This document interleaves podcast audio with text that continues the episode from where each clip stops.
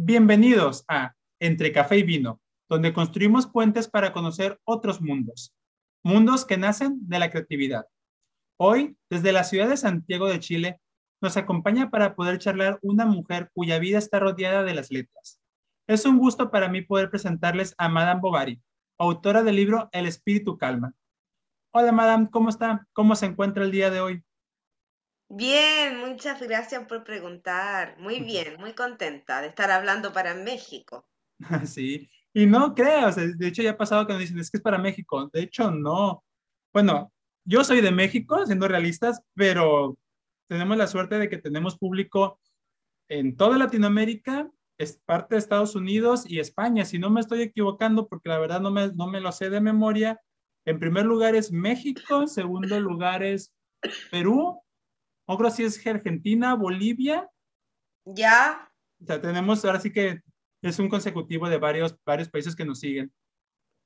Así que realmente no le hablamos solamente a un país, le hablamos pues casi toda Latinoamérica, eh, afortunadamente, parte de Estados Unidos y pues de España. Ya. Muy bien. Bueno, madame, nosotros nos gusta comenzar siempre conociendo un poco al autor. Nos gusta comenzar desde el autor. Sé que hasta ahorita sé que usted pues así que es bibliotecaria, que, que le gusta escribir, que pues trabaja en un colegio. Pero para poder comenzar nos gustaría saber de dónde nace ese amor por las letras. Mira, yo cuando era muy niña empecé a leer Alicia en el País de las Maravillas. Tenía una prueba en el colegio de ese libro. Y la verdad que fue como descubrir un mundo increíble y de ahí no paré de leer más. Alicia en el País de las Maravillas es un, en lo personal, no puedo decir que es mi libro favorito, pero de la infancia sí está en el top 5. En el top 5 sí. se encuentra. Es que sí tiene como que un trasfondo por la situación del autor un poquito extraña, pero la historia en sí me parece una historia fenomenal. De hecho, escribí un cuento que se llama Alicia y yo, en donde yo saco a Alicia del cuento y la despierto y le digo que no, no, no vaya al no cumpleaños, cosas así. ¿Es, ¿Es, parte de su, de, su libro de ahorita o es de los anteriores? De los anteriores, del primero, de Amalgama. ¿Tiene, ¿Cuántos libros tiene publicados ya? Eh, tengo dos libros más una plaqueta una plaquete y, también publiqué en una antología. Nada más para poder entender bien, ¿qué es una plaqueta? ¿Plaqueta o plaquete? plaquete, plaquete. Es, viene de una palabra francesa que son unos librillos chiquititos, son como, por ejemplo, yo publiqué divagaciones entretenidas del aburrimiento en plaquete y son cuatro cuentos nada más. Son ah, publicaciones más pequeñas. Ok, sí, son de los... Bueno, aquí en México de repente nos encontramos que hasta en los semáforos hay gente vendiendo así libritos súper delgaditos que, promocionan, ok. Creo que ya más o menos me doy una idea de qué es una plaquete. Ok. Entonces sí quiere decir que te ha tenido pues algo de actividad. Me dice que tiene dos libros, contando este o aparte, nada más para verificar. No, contando este serían tres. Ok, no, pues entonces sí, ya tiene, ya es el tercer libro. ¿En qué año publicó su primer libro?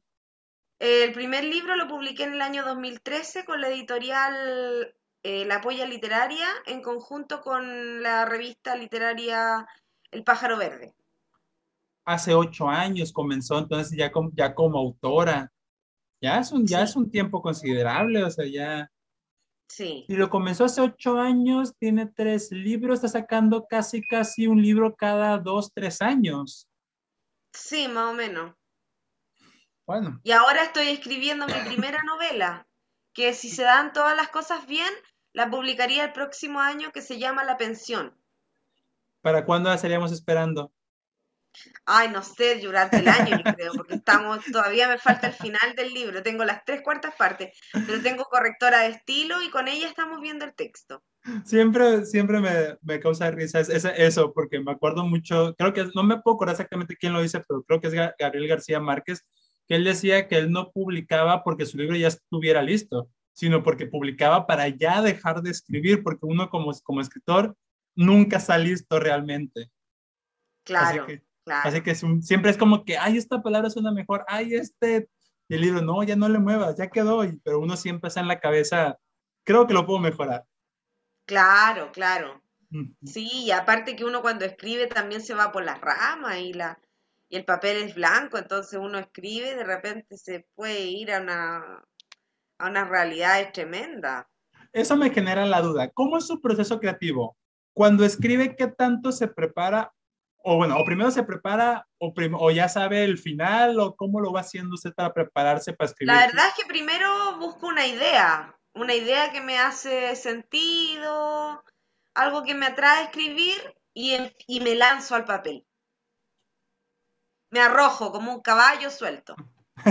me lanzo al papel, me lanzo, me lanzo, me lanzo y, y termino de escribir todo. Por lo general tengo ya la historia clara y ahí la escribo pero, escribo de todo un poco, historias de personas, cosas que me cuentan a veces la gente, y las escribo. Pero entonces, cuando, o sea, si tienes el final ya en la cabeza, ya, los, ya, sabes a dónde quieres llegar. A veces sí, a veces sí. Por ejemplo, ahora que estoy escribiendo la pensión, no tengo ningún final en la cabeza. Si bostezo es porque yo me levanto muy temprano. eh, Ahora en el caso de la pensión no tengo ningún final en mi cabeza. Tengo que leer todo lo que he escrito y llegar y ver los personajes, revisar todo y ahí ver qué final doy. Ese es, un trabajo complicado porque normalmente uno ya como que dice, más o menos quiero llegar aquí o más o menos voy generando la, las situaciones y todo el movimiento para un punto en específico, pero ir a ciegas en lo personal sí se me hace un trabajo más complicado porque yo soy de la idea de que yo ya sé a dónde quiero llegar. Tengo el punto A, tengo el punto Z, que la A me arranque, el Z es el final, A, B, C, D, F, G, a ver qué se me ocurre. Ah, para mí ¿Y tú vas a publicar tu primer libro? Sí, nosotros el, de hecho ya está en preventa, por decirlo de alguna manera, en Kobo y en Amazon, eh, para que salga a publicar el 3 de enero. El 3 de enero del siguiente año. Ah, qué bien. Sí. Vamos a ver cómo, cómo nos va. Pero ahorita estamos para hablar de usted, no se preocupe. Ya, ya después vemos. Así que, ¿cómo le hago yo? Sí. Ok. Usted que veo que es bibliotecario, ¿usted estudió letras o qué fue lo que estudió? Estudié bibliotecología y educación. ¿Bibliotecología? Documentación. Nunca había ciencias escuchado... de la documentación. Ok, nunca había escuchado esa, esa carrera como tal. Bueno, acá en México creo que no existe, o mínimo yo ¿Es ser bibliotecario? Sí, me imagino que es por parte del bibliotecario y más que nada yo iba por el hecho de que, pues, no sé, me imaginé que era algo relacionado al, bueno, más bien, que sea de letras, me imagino que va muy relacionado a lo de usted, más que sí pensé que, no, bueno, perdón, nunca lo había oído, mejor dicho. Ok, entonces, madame, su libro ahorita, ¿de qué trata? Sé que es un recopilatorio de cuentos, pero ¿qué tipo de cuentos son? Eh, por ejemplo, ahora que publiqué El Espíritu Clama, el primer cuento se llama El Espíritu Clama, que es la historia de un guardia de seguridad que es evangélico y que le va muy mal en el amor. Ok. Y que está lleno de aventuras, que le han pasado mil cosas en su vida. Es un guardia, es un guardia de centro comercial, ¿de qué es un guardia? Es guardia de una biblioteca. de una biblioteca, ok. ¿Y por qué le puso el espíritu clama? Ahora, me, hace, me hace ruido que tanto el, tanto el libro como el primer cuento se llama así. ¿Por qué el espíritu clama? Porque lo que yo buscaba con el título es que el espíritu clama bondad, cosas buenas para el mundo y que las personas seamos las mejores. Ok. Este, los cuentos están dirigidos para niños, para jóvenes, para adultos. Para jóvenes y para adultos. podemos encontrar un lenguaje un poquito más complicado, entonces, un poquito más abierto. Claro, o sea, para niños no, no, no son para niños. Son para jóvenes y para adultos. Ok, es decir, es, algo, es, algo, es un punto que sí se debe aclarar, ya que como estamos diciendo cuentos, normalmente uno, por decir, para decir la palabra cuentas, piensa en, cosas un poquito más infantiles. Muy bien.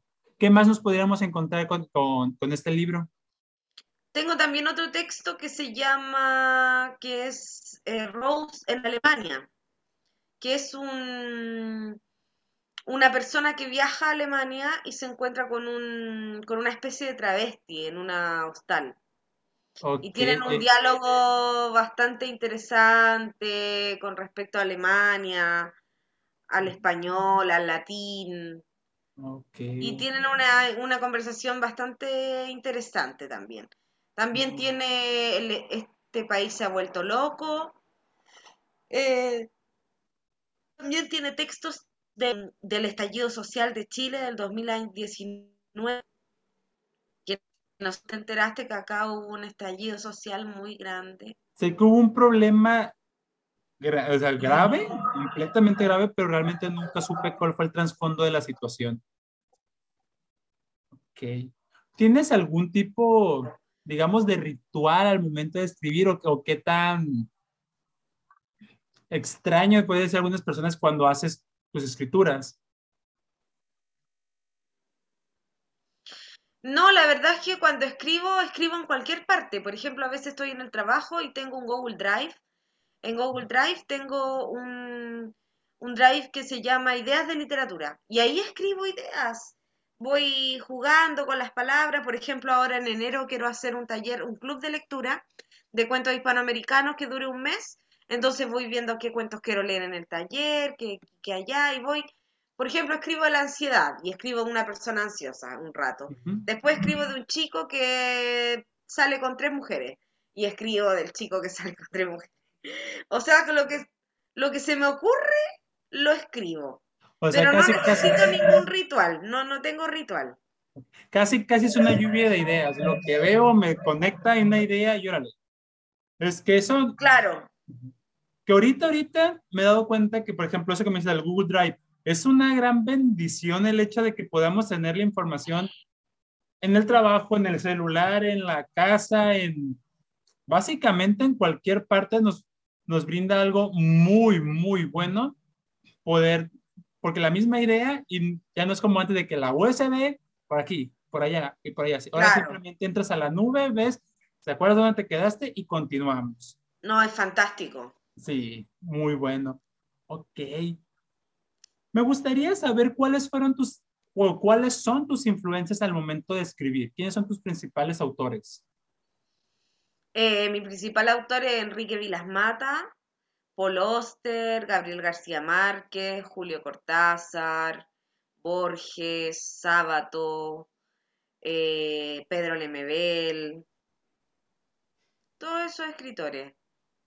Muy bien, ahora sí que casi, casi los, los bueno, no es cierto, porque o sí tienes mezclados algunos como que más clásicos, pero aunque todavía no son considerados como clásicos, como digamos Platón o algo así, pero son los autores más de renombre, incluso con algunos, con algunos que pues sí por ahí sí están como que más recientes. Ok. Sí. ¿Tú lees algo actualmente o qué estás leyendo ahorita? Ahora estoy leyendo, a ver, aquí te voy a mostrar este libro de Pedro Lemebel que se llama Incontables. Pedro Lemebel falleció hace poco, un escritor chileno que escribe mucha, mucho de la, de la, desde la miseria, desde la pobreza. Entonces este libro es una recopilación de sus primeros escritos. Ok. ¿Pedro qué, perdón? Pedro Lemebel. Lemebel. Algo bueno para, ya me llamó la atención por la temática que, que aborda. Muy bien. aborda lo marginal. Sí, aborda lo marginal, un poquito más complicado. Ok. Tus obras, ya me dijiste que nacen de cualquier cosa que realmente conecte algo en tu cabeza. Pero, tus obras, ¿qué tanto son ficticio? ¿Qué tanto son reales? ¿O cómo manejas ahí? Son una mezcla, por lo general son cosas que me han pasado, yo escribo como bien harto, harto desde mí, pero también hay mucha ficción también. Mezclo la realidad y la ficción. Juegas en los dos mundos, pero al parecer siempre basado en algo sustancial. En, alguna experiencia. Ok. ¿Tienes, o qué, bueno, es que aquí, aquí está un poco complicado.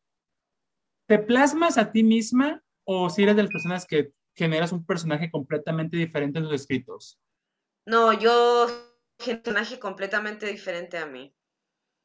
En tus escritos no te puedes usar, así que no hay un personaje que pueda decir se parece a mí o más o menos me basé en mí misma. Sí, a veces algunos, a veces algunos se parecen a mí, pero por lo general escribo de otras personas. Ah, ok. Muy bien.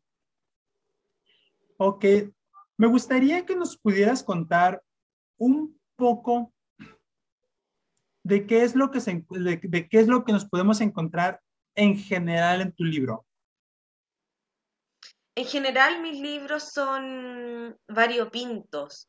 Te puedes encontrar con la casa, con la bruja, la, bruja en el altillo, te puedes encontrar con cuentos que son como en un cementerio, con algo de que pasó al tomar la micro, te puedes encontrar con, con situaciones que son muy del cotidiano. Ok, eso es justamente lo que estaba pensando. Entonces nos podemos familiarizar con los escritos, nos podemos encontrar en situaciones que pues a cualquiera nos pueden suceder entonces. Claro, claro, claro. Por ejemplo, en el, mi papá lo operaron en el año 2018 de un accidente cerebrovascular y yo hice un cuento de la operación de él. Ahora lo publiqué en, El Espíritu Clama. Ok.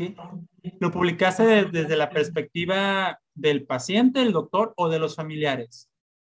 Desde mí, desde mí como hija. Ah, ok. Ahora sí que esa angustia, ahí vamos a encontrarnos la angustia que el familiar hija en este caso, vive mientras están las dos, tres, cinco horas o el tiempo que tengan que estar los doctores adentro. Claro, claro. Y la angustia de no saber si un familiar tuyo en realidad va a vivir o va a morir. Que es un punto a considerar muy grave. A veces que tenemos que entender que el 90% de la vida no está bajo nuestro control, no tenemos el poder de manejarlo y son situaciones que muchas personas, malas personas que viven con ansiedad, las puede llegar hasta volver locas. Esa parte de la vida que no está controlada. Muy bien. Por lo que me dices, me suena justamente como, como Pablo, Pedro, ¿cómo era el autor? ¿Se me fue el nombre? Pedro Lemebel. Como así, justo como Pedro que escribe para el pueblo, tú también escribes cosas del pueblo, del populacho, entonces. Sí, sí, bastante. me hace ruido que justamente manejes ese tipo de lectura, ya que pues están aunados. Sí. Aparte de, de, pues, de leer, ¿tú cómo ves ahora los nuevos formatos? Por ejemplo, el audiolibro, ¿cómo lo consideras? ¿Lo has usado? No, no lo he usado, pero lo encuentro espectacular. O sea, igual cuando alguien en biblioteca me pide un libro, si yo tengo un audiolibro, se lo doy. Tengo un blog también de literatura en donde a veces comento libro y subo el audiolibro completo. Ok, o sea, tienes... Facilitas ahora sí también, ¿te gusta facilitar? Soy facilitadora, sí. Ok, muy bien. Entonces sí, o sea, tu mundo sí está muy, muy aunado en todas partes con las letras. Es algo bonito. Cuando escribes, ¿manejas música o eres de las que no, no hagan ruido? ¿Cómo, le, ¿Cómo manejas ahí? A veces pongo música y a veces pongo música eh, para activarse, de activación. Depende de lo que estoy escribiendo. Sí, música como para activar, activar la mente, para activar los pensamientos. A veces pongo música, otras veces no. ¿Tú qué consejo le podrías dar a los escritores nacientes? Que escriban, que lean y que lean mucho. Eso es un punto que ahorita que caigo en cuenta. He escuchado a muchos, yo también soy de la teoría de que si quieres ser un buen escritor, tienes que ser un buen lector. Claro. Sin embargo, me he encontrado tanto por cuestiones así de personas que visto cara a cara, como ahora en las redes sociales como el Facebook, de escritores que dicen, no, es que yo no quiero leer para no contaminarme. ¿Cómo ves, ¿Tú cómo ves esa no. perspectiva? No estoy de acuerdo. no estoy de acuerdo porque leer te abre mundos. Leer te abre realidades. Entonces no es que te vaya a influenciar, ni mucho menos, pero bueno, hay autores que realmente son influenciables porque son buenísimos. Pero yo creo que leer, leer hace muchas conexiones cerebrales que son importantes. Sí, yo también soy de la teoría de que, digas, no es que me voy a contaminar, mm, no lo creo. en música, pues por un poquito de música, se dice que, que, toda banda tiene que empezar siendo una banda de covers hasta que encuentra su propia voz y ya puede empezar a generar lo suyo. Yo creo que con las letras es un poco similar. Tienes que empezar viendo, no sé, una estructura, algo que te motive para poder comenzar a crear lo tuyo, pero siempre con tu voz, porque al final de cuentas, esa es la idea, escribir tus propios historias, sus propios libros, sus propios cuentos, pero desde tu perspectiva, porque al momento de copiarle a, no sé, a García Márquez, por ejemplo, es un poco difícil, ya que su pluma es, es, es su pluma, pongámoslo así. Y eso creo que en cualquier claro. Claro. no, yo creo que hay que leer. Lo otro también que hay que hacer es tomar talleres literarios, clubes de lectura. ¿Sí los consideras buenos? ¿Tú los has tomado? Sí, yo he tomado muchos. He tomado unos seis, siete. Yo ando con esa, con eso he tomado, que me he encontrado de suerte, dos o tres, no, no soy muy seguro, dos o tres talleres. Y tengo la idea ahorita de, de, me encontré uno en línea que dije, me dan ganas de pagarlo, pero no sé si lo voy a hacer o no. Porque yo sí considero que una ayudadita nunca va a ser menospreciada, nunca. Yo sí pienso que no. Tal vez hasta para que a veces, a veces dicen, es que es un mal taller, un, es un mal maestro. Mismo para saber lo que no se debe hacer, pero para algo puede servir. Sí, de todas maneras. De todas maneras. Muy bien. ¿Qué consejo le podrías dar a las personas desde tu experiencia de vida? ¿Desde qué punto de vista? Desde tu, desde, perdón, desde tu experiencia de vida. Ay, que estudien mucho, que traten de ser, de ponerse metas todos los días, de que si van a escribir, que escriban, como ponerse objetivos. ¿Cómo qué? Perdón, se cortó. Ponerse objetivos. Es lo que te iba a preguntar. ¿Tú eres de las personas que dicen, yo tengo que escribir mínimo cinco páginas diarias o simplemente lo que salga? O sea, hay días en que no escribo, pero por lo general trato de arrojarme al papel todo lo que más puedo. Pero hay días en que no escribo, no, no siempre. Bueno, con la pensión he estado, estuve escribiendo harto y he estado todo este año escribiendo la novela. Es algo bueno, porque sí, hay historias que como que conectan y conectan y hasta te exigen que las escribas. Me imagino que por esta... Claro, claro que sí. Esta pensión, a lo que me dices, me imagino que es de esas historias que dice, hey, escríbeme, estoy aquí, no me dejes. Porque es complicado, más en el caso de novela, la complicación es que es si la dejas un ratito, hasta se te puede olvidar la línea que, la línea que llevabas. Muy bien. Claro, la se trata de 10 niñas que viven en una, en una pensión. 10 niñas que viven en una pensión. Ok, es el que está escribiendo, ¿verdad? Sí. Muy bien. Muy bien, madame. Este, bueno, ya sabemos qué puede esperar de ti, porque pues ya sabemos que estás escribiendo la pensión. Me dices que no puedes saber cuándo va a salir porque pues, no es complicado, pero lo, vamos, lo esperamos para el próximo año. Ahorita, ahorita pues estamos con el libro, el libro de El Espíritu Clama, que es un compilatorio de 15 cuentos de temas diferentes, pero de la vida cotidiana, cosas que inclusive nos podemos sentir identificados, ¿verdad? Exacto, exacto. Y aparte tenemos otros dos libros antes. ¿Cómo se llaman esos dos libros, perdón?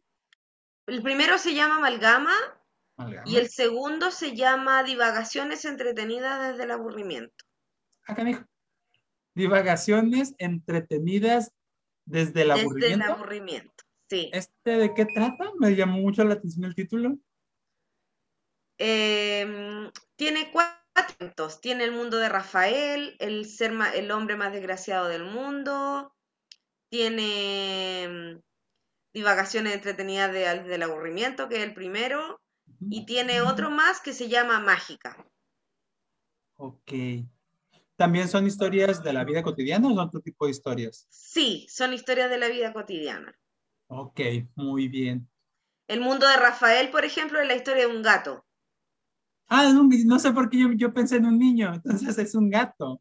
Es un gato. Es la perspectiva de lo que un gato ve en su, en su día a día, me imagino. Un gato del sur de Chile. Muy bien. Muy bien, madame. Antes de despedirnos, me gustaría saber si tú le quieres decir algo a nuestra audiencia. Que le den la oportunidad a los nuevos escritores.